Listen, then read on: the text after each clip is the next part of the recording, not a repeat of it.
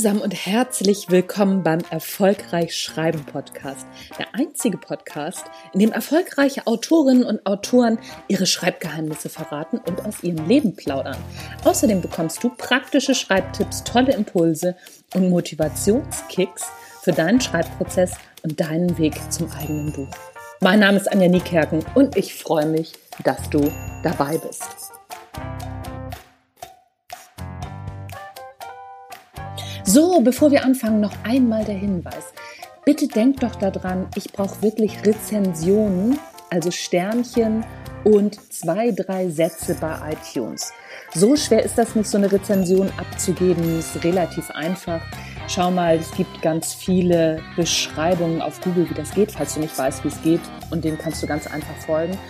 Es ist sehr, sehr wichtig, dass wir solche Rezensionen haben, weil nur dann kommen auch die wirklich, wirklich coolen Autorinnen und Autoren, die wir ja alle, ich übrigens auch, unbedingt löchern wollen, wie sie schreiben.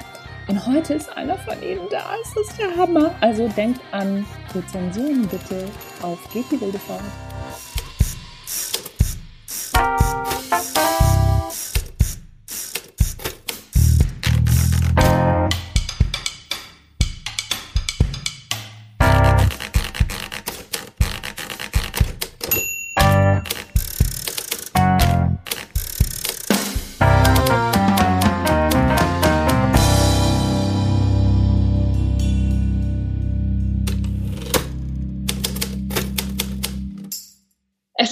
glauben, aber ich habe schon wieder einen Fangirl-Moment. Andreas Föhr ist heute bei mir zu Gast.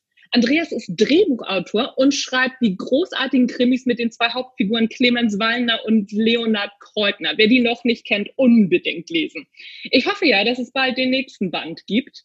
Und wie Andreas seine Bücher angeht, wie man von der Juristerei zum Schreiben kommt, darüber sprechen wir heute. Andreas, vielen Dank, dass du dir die Zeit nimmst und herzlich willkommen.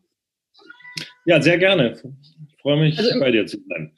Äh, ich freue mich, wie gesagt, auch wenn man im äh, Hintergrund so ein äh, Katzenjammern hört. Das ist mein Kater, das kennen die Hörer schon und die Hörerinnen, weil der, ähm, weiß ich auch nicht, immer wenn ich irgendwas aufnehme, dann ist der dabei. Also nicht, dass du dich wunderst. Nee, das könnte auf meiner Seite auch passieren. Ne? Ah, okay, alles klar. Dann haben wir das ja auf jeden Fall schon Katze, geklärt. Dass die Katze reinkommt und mich erstmal zusammenstaucht. Ja, genau. Hast nicht gefüttert, ne? Natürlich habe ich die gefüttert, sonst wäre ich lebend gar nicht aus der Küche rausgekommen. Aber man muss sich natürlich ständig um sie kümmern und äh, andere Aktivitäten werden da nicht so gern gesehen. Ja, genau, genau. Das äh, ist hier genauso. In dem Moment, wo ich irgendwie was anderes auf dem Schirm habe, dann ist er sofort da. Ansonsten kümmert er sich den ganzen Tag nicht um mich. Äh, legt sich aber jetzt nicht auf die Tastatur oder sowas. Ähm, also da schmeiße ich ihn runter. Er würde das schon tun. Aber lass uns doch zum Schreiben kommen. Du bist von, von Haus aus Jurist. Wie kommt man von Jura zum Drehbuchschreiben? Wie hat das mit dem Schreiben bei dir angefangen?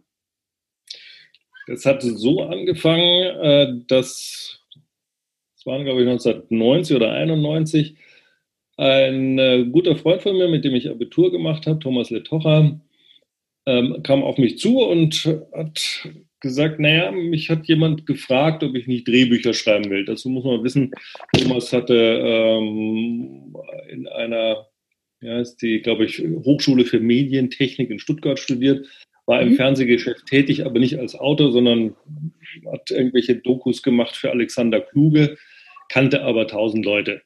Mhm. Und irgendeiner von denen, der hat äh, eine so eine Sketchshow produziert. Das sollte so das deutsche Pendant von Spitting Image werden. Okay. Ist aber nie was draus geworden. Der hat eben Thomas gefragt, äh, ob er nicht Lust hätte, Drehbücher zu schreiben. Und Thomas fand das die Idee ganz gut, wollte das aber nicht alleine machen. Und daraufhin hat er mich gefragt. Ich habe gesagt, ja, super. Wir hatten zusammen äh, früher schon in der Schule für den bunten Abend Sketche geschrieben. Also Gut, mhm. bescheidene Anfänger, aber immerhin. Ja. Und dann, ähm, ja, und dann haben wir uns einfach mal hingesetzt. Wie gesagt, aus dieser äh, Spitting-Image-Adaption ist nie was geworden, aber wir haben dann zusammen ein äh, Drehbuch verfasst für eine Sitcom, die wir uns selber ausgedacht haben. Und dieses Drehbuch haben wir dann diversen Produzenten geschickt. Ähm, da ist auch nie was draus geworden, aber irgendwann hat ein Produzent mal gesagt, ach, äh, ist ja ganz interessant. Ähm, mit dem können wir jetzt konkret gerade nichts anfangen, aber wir machen eine neue Serie, wollte nicht mitschreiben. So, so fing mhm. das an und dann, ist, äh, man muss natürlich sagen, 1991, das waren damals die Goldgräberzeiten des deutschen Fernsehens. Äh, die ja. ganzen Privaten haben angefangen, Fiction zu produzieren. Unmengen von äh, Serien und TV-Movies wurden damals gemacht. Und die, die brauchten händeringend Drehbuchautoren. Es gab ja nur die, die für die öffentlich-rechtlichen bis dahin geschrieben hatten.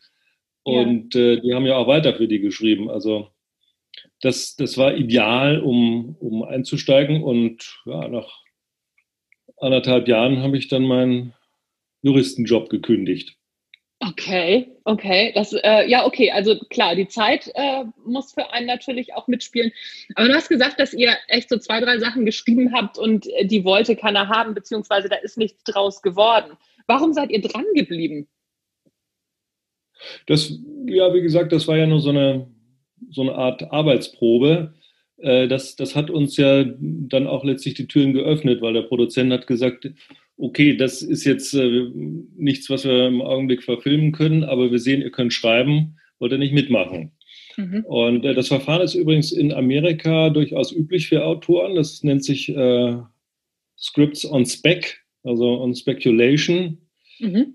Äh, da, wenn zum Beispiel jemand sagt, er möchte jetzt bei der Big Bang Theory mitschreiben, äh, dann reicht er da ein, ein Drehbuch ein, was er geschrieben hat für eine fiktive Folge, die es gar nicht gibt und die wahrscheinlich auch nie produziert wird. Mhm. Ja, aber eben mit diesen Figuren und ähm, ja, letztlich haben wir diese Methode, ich weiß nicht, ob wir das damals überhaupt schon wussten, aber die haben wir sozusagen hier adaptiert und sie hat funktioniert. Ach, wie ob cool. das heute das, noch gehen würde, ja. ist, ist ja die Frage, dass der Markt ist, äh, ja, ist sehr anstrengend geworden und natürlich auch voll. Und es ja. wird auch weniger produziert als damals. Ja, ja, das wäre meine nächste Frage gewesen. Wird das jetzt auch noch so gemacht oder wie läuft es denn heute? Und vor allen Dingen im deutschen Markt. Wie läuft denn das da? Das habe ich, das weiß ich nicht. Wir, wenn man drin ist, äh, ist man drin, ne? natürlich nicht mehr mit der Frage, wie man reinkommt.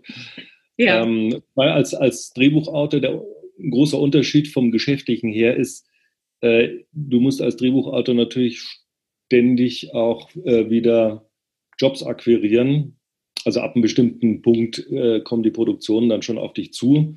Mhm. Aber man muss immer wieder selber irgendwelche äh, Exposés für, für Movies, äh, Ideen für Serien und so weiter durch die Lande schicken. Mhm. Und das, das entfällt natürlich als Romanautor, wenn man einigermaßen etabliert ist, dann mhm. hat man auf Jahre hinaus Verträge beim, beim Verlag mhm. und ähm, muss jetzt nicht mehr akquirieren. Mhm. Und äh, wie, wenn du sagst, du musst, musst noch akquirieren, also du hast natürlich deine Ansprechpartner und entwickelst du deine Ideen, sei mal selbstständig oder auf Basis von Büchern, die schon da sind? Ich meine, deine Bücher würden sich ja anbieten als Serie, oder nicht? Ja, also man muss dazu sagen, ich, im Augenblick schreibe ich keine Drehbücher mehr. Das okay. letzte war, glaube ich, vor fünf Jahren oder so. Ah, okay. Ähm, die, ich bin auch gut ausgelastet mit dem Romanschreiben und mhm. es wird, wie gesagt, auch immer anstrengender. Man wird ja auch älter, das ist ein Generationswechsel.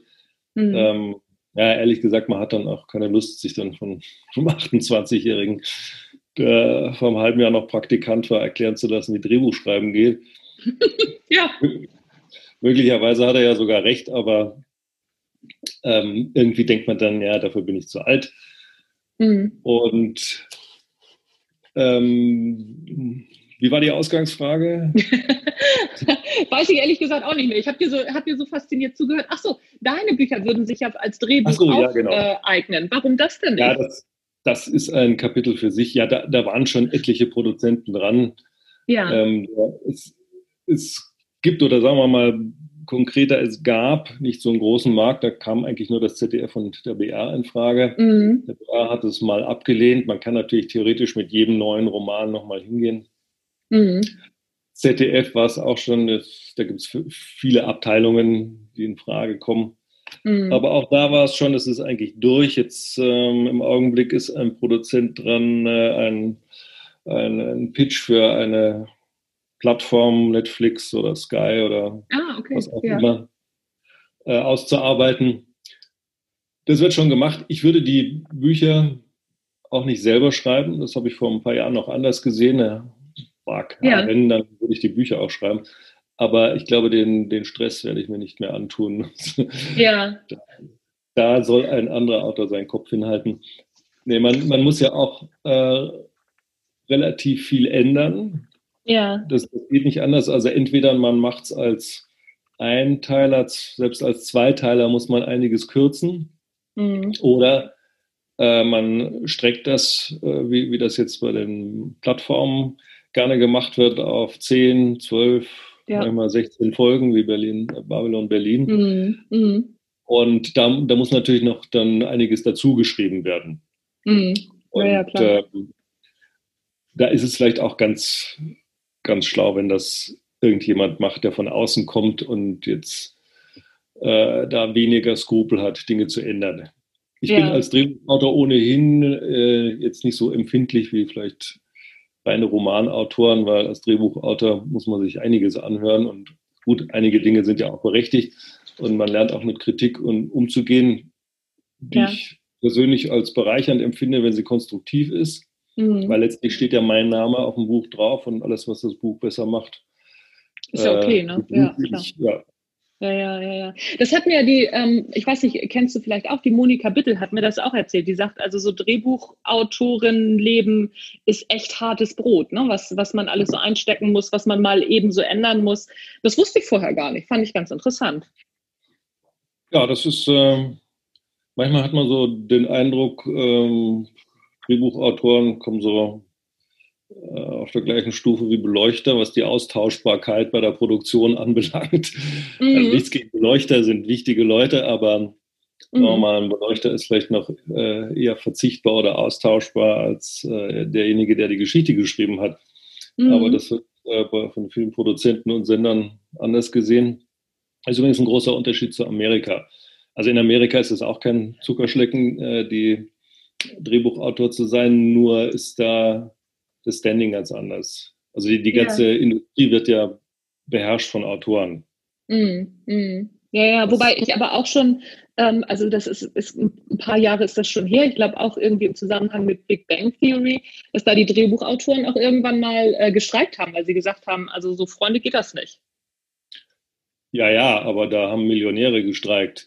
Ach so, äh, das okay. ist natürlich schon Jammern auf höchstem Niveau. Die haben, so, okay. Ja, die wissen, was sie wert sind ja. Und äh, die haben eine funktionierende Organisation, eine Gewerkschaft, die Writers Guild. Wäre so. in, in, Deutschland überhaupt nicht möglich. Da wird, äh, die finden immer irgendjemanden, der es für die Hälfte macht. Das ist, äh, die ja. Konditionen sind auch nicht unbedingt äh, besser geworden. Ja, äh, ja, ja. Ich ja. angefangen habe.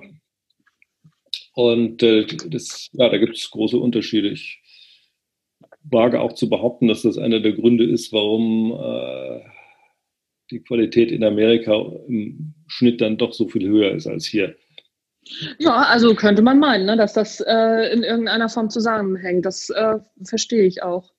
Sag mal, deine Weihnachtsgemäß, ne? Ähm, da gibt es ja mittlerweile acht Stück, wenn ich richtig gezählt habe. Hattest du von Anfang an so eine Serie im Kopf als Roman oder hat sich das so ergeben? Nein, da hatte ich natürlich von Anfang an im Kopf, dass das fortgesetzt wird. Ähm, deswegen nimmt man ja auch ein Krimi-Format und äh, lässt den Kommissar schlauerweise nicht am Ende des Buches sterben. ja, das wäre ähm, blöd. ja, solche Krimis habe ich auch schon geschrieben als Movies, aber okay.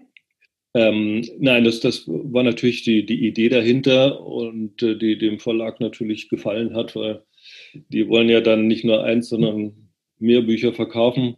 Mhm. Und äh, Knauer hat mir dann auch wirklich gleich einen Vertrag über zwei Bücher gegeben. Über das schon bestehende, was ich äh, schon geschrieben hatte, und äh, gleich über den Nachfolgeband. Also, naja, es liegt, liegt ja auch nah, wenn man jahrelang äh, Krimiserien geschrieben hat. Ja, das stimmt, das stimmt, klar. Also so da, da habe ich. Ja. Es hat auch seine Vorteile. Man, man hat dann äh, man hat Figuren, die man kennt, mit denen man arbeiten kann wenn man nicht jedes Mal neu erfinden muss, mhm. die sich weiterentwickeln. Und es ist auch für die, für die Leser äh, attraktiv. Ich lese das halt oft in, in, irgendwelchen Rezensionen oder Zuschriften, dass sich Leute einfach darauf freuen, äh, wieder so in dieser Wallner-Kreutner-Familie zu sein, ja. ja. mit einem neuen Buch. Ja, also auf, auf jeden Fall. Man, genau, es sind, es sind gute alte Bekannte, fast schon Freunde. Und ähm, das, das ist ja der Zauber der, der Serie, dass man da mhm. zu Hause ist, dass man die Figuren kennt. Mm, mm. Ja, ja, klar. Also ich warte auch, wie gesagt, ich warte auch sehr gespannt auf das nächste Buch und was Kreutner wieder für einen Unsinn treibt. Also so, ich habe, ich freue mich da richtig drauf und habe da wahnsinnigen Spaß dran. Wie, wie bist du auf diese Figur gekommen? Gibt es da irgendwelche Parallelen oder wie ist dir das eingefallen? Es gibt tatsächlich ein lebendes Vorbild für Kreutner. Natürlich nicht eins zu eins, aber so ein, äh, ich sage mal, Dorfpolizisten, der schon Fünfer hat gerade sein lassen und. Ach was, ja. Ja, ja also äh, Praktiker haben mir bestätigt, dass diese Art von, von Polizisten äh, früher durchaus, ja, jetzt nicht häufig, aber durchaus schon vorkam. Mhm. das ist jetzt ein bisschen seltener geworden, es ist ja alles korrekter geworden. Ja. Und äh, na gut, heute hat man vielleicht eher Probleme mit rechtsradikalen Tendenzen mhm. in bestimmten mhm. Polizeiabteilungen. Äh, und äh, ja, den, das, das war so der Ausgangspunkt. Und man muss ja sehen, Kreutner hat sich dann allerdings auch äh, stark entwickelt. Im Grunde genommen war es so, im, im ersten Buch brauchte ich irgendjemanden, der die Leiche findet. Mhm. Dann habe ich mir gedacht, dann nehmen wir doch einen Polizisten, weil den kannst du vielleicht hinterher äh, im weiteren Verlauf des Romans äh, nochmal wieder verwenden. Mhm. Und äh, das habe ich dann ja auch getan und der hat sich dann als äh, starke Figur entpuppt, als man ihn so kennengelernt hat. Mhm. Äh, auch der Autor lernt ja seine Figur kennen, das muss ich dir ja nicht sagen. Mhm. Und dann, ähm, dann wurde der von, von Buch zu Buch eigentlich stärker und hat dann äh, so sagen wir mal, auch diese Kapriolen, die er da geschlagen hat, wurden immer intensiver. Ich habe es jetzt in den letzten Büchern wieder etwas zurückgefahren. Man muss, muss aufpassen, dass man es nicht übertreibt. Mhm. Ist ja immer noch Krimi.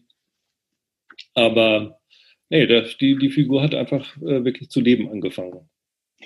Das, ich finde das ganz, ganz spannend, weil ähm, andere Autorinnen und Autoren erzählen mir, dass die das also, dass, dass die, die ihre Figuren schon so komplett fertig haben und dass sich dann die Geschichte entwickelt aufgrund der Figuren, die aufeinandertreffen. Du scheinst das irgendwie ein bisschen anders zu machen. Es wird immer gern behauptet, dass, es, äh, dass, dass sich die Geschichte aus den Figuren entwickelt. Ja. Tut, äh, das wird, glaube ich, mehr behauptet, als es dann tatsächlich auch so ist. Aha. Äh, die, die, die Kreutner-Geschichten, ähm, also das, was, was er erlebt, die kommen mhm. natürlich komplett aus seinem Charakter raus. Mhm. Ja, aber das sind, sind Dinge, die können eigentlich nur ihm passieren. Mhm, ja, klar. Weil er, weil er irgendeinen einen Blödsinn baut und daraus en, entwickelt sich das halt. Ja. Ansonsten ist, ist natürlich ein Krimi, der, der, die eigentliche Krimi-Geschichte hat jetzt nicht unbedingt was mit den Charakteren zu tun, weil das sind ja Dinge, die andere Menschen ähm, erleben, begehen. Stimmt, äh, ja. Warum? So, der, der Kommissar soll das ja nur aufklären. Das äh, hat dann, sein Charakter hat Einfluss darauf, wie er das macht. Mhm. Aber wenn man mal ehrlich ist, äh, die meisten Polizisten arbeiten ja nun ähnlich. Mhm. Aus bestimmten vernünftigen Gründen. Dann gibt es mhm. vielleicht mal markante Figuren wie Columbo, mhm. Der mal so eine ganz eigene Art hat, an die Dinge ranzugehen. Aber äh, an, ansonsten äh, ist ja beim, beim Krimi nicht so viel Raum für äh, Geschichten, die sich aus, aus den Charakteren entwickeln. Das ist was anderes bei, bei, bei anderen Büchern, natürlich so Liebesgeschichten oder äh, Thrillern, mhm. ja, wo, wo, die, wo die eigentliche Handlung auch tatsächlich äh, von, von der Hauptfigur getragen wird. Ja. Ah, okay, das ist ein Unterschied. Alles klar, verstehe. Also das hatte ich vorher auch gar, noch gar nicht so gesehen, dass es einen Unterschied gibt zwischen, äh, zwischen Krimi und, und Thriller. Für mich war das zuerst so, naja, ist ja eine ähnliche Geschichte, aber das, das stimmt gar nicht. Da, da passieren ja ganz andere Dinge und das, auch die Struktur ist eine andere. Das stimmt. Ja, die, die, die Struktur ist insofern anders als beim Thriller, die, die Hauptfigur selber betroffen ist. Also ist ja meistens dann irgendeine Frau, der mhm. Klassiker so Halloween, ja, mhm. die dann äh, im Film jedenfalls da zwei Stunden eigentlich nur so durchs, durch Bild stapft und man, man weiß, irgendeine Bedrohung äh, liegt da in der Luft und irgendwann wird es gefährlich für die werden. Ja. Oder die Frau, die von ihrem Ex-Mann verfolgt wird, äh, der Psychopath ist oder so. Das, ja. Also da, während der, der, der klassische Polizeikrimi im Grunde genommen zwei Geschichten enthält, nämlich die Backstory, wie kam es zu dem Mord, ja. die, auch, die oft die interessantere Geschichte eigentlich ist, weil warum, wie kommt jemand dazu, jemand anders umzubringen? Mhm. Äh, sind natürlich schon wichtige Dinge passiert dann. Und die andere, die, die Aufklärungsgeschichte, das ist eben der Kommissar, der dann letztlich erst ins Spiel kommt, wenn die Leiche da ist und dann versucht, das Ganze wieder äh, zu entschlüsseln. Und das habe ich mir übrigens auch zunutze gemacht, dass man im Roman einfach mehr Zeit hat und die Backstory miterzählen kann. Ja. Das ist ja in, eigentlich bei fast allen meinen Büchern so, dass immer wieder so Rückblenden kommen und ja. der Leser dann ähm, meistens ein bisschen mehr weiß als der Kommissar. Mhm. Mhm.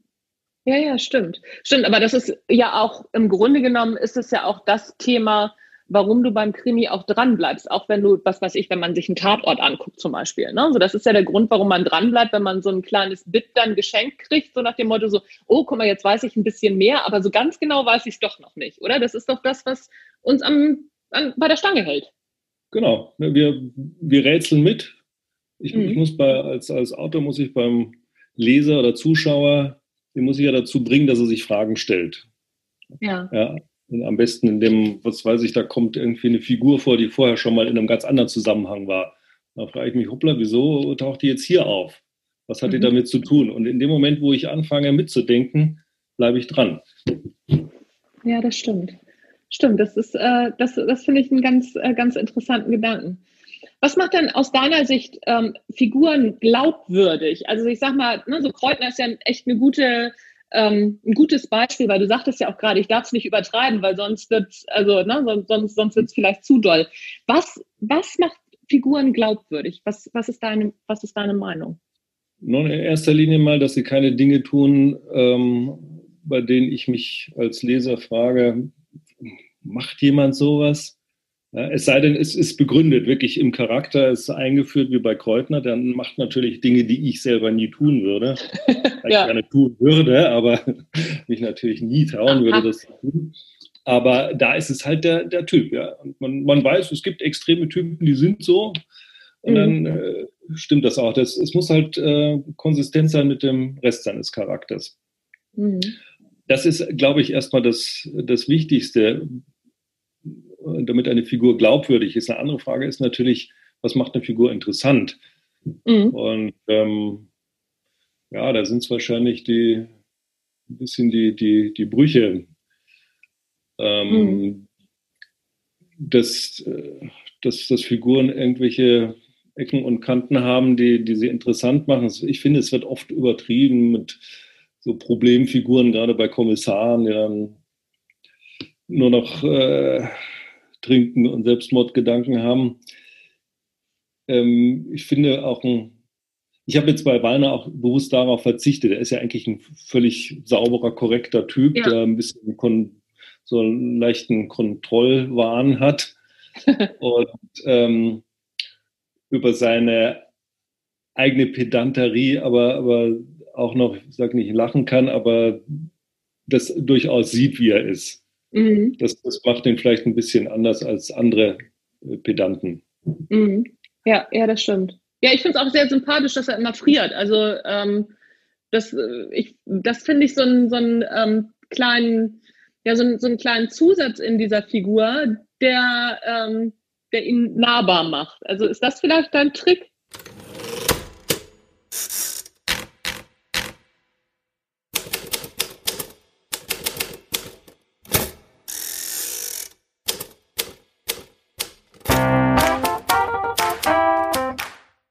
So, die Antwort bekommt ihr in der nächsten Folge. Einfach weiterhören, das springt gleich weiter in die nächste Folge und dann hört ihr, was Andreas Trick ist. That's it, bis gleich, ihr Lieben.